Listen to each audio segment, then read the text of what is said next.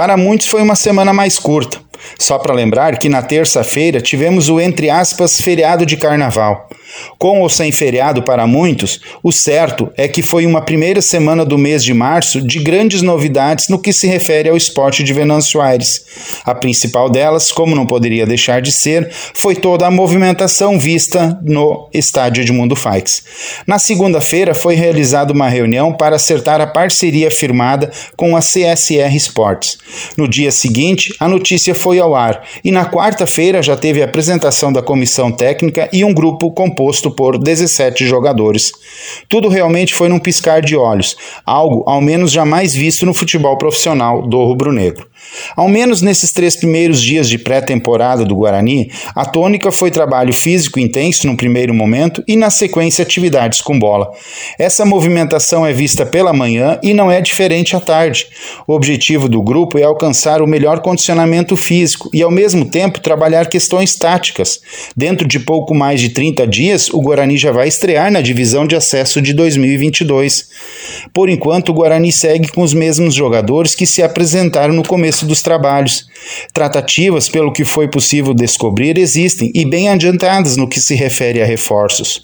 Hoje pela manhã, enquanto que o preparador físico Rodrigo comandava as atividades físicas e Thiago Schmidt orientava os trabalhos para os dois goleiros, o presidente do Guarani, Lúcio Lourenço Rabutsky, esteve reunido no centro do gramado com o técnico Serginho de Almeida e o auxiliar Rafael Bittencourt.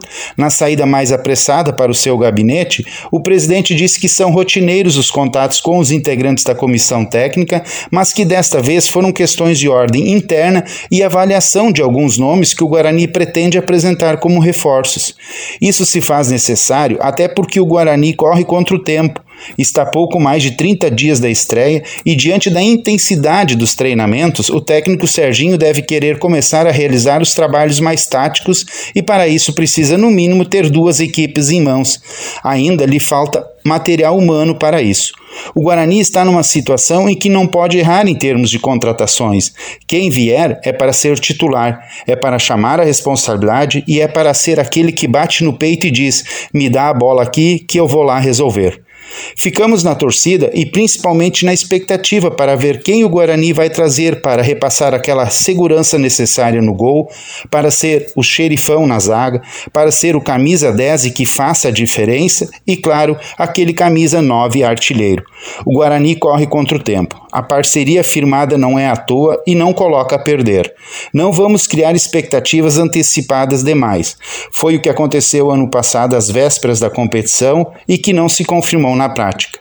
Vamos aguardar agora e torcer para que essa nova realidade, com esse novo parceiro, o Guarani consiga figurar entre os grandes.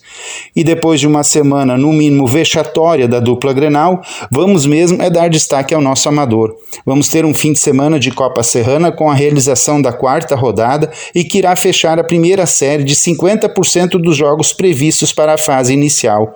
Com os resultados desta rodada, vamos ver quais serão os clubes que na segunda metade da competição passarão a disputar as primeiras colocações e aquelas equipes que irão lutar até lá na última rodada para confirmarem a classificação no G8.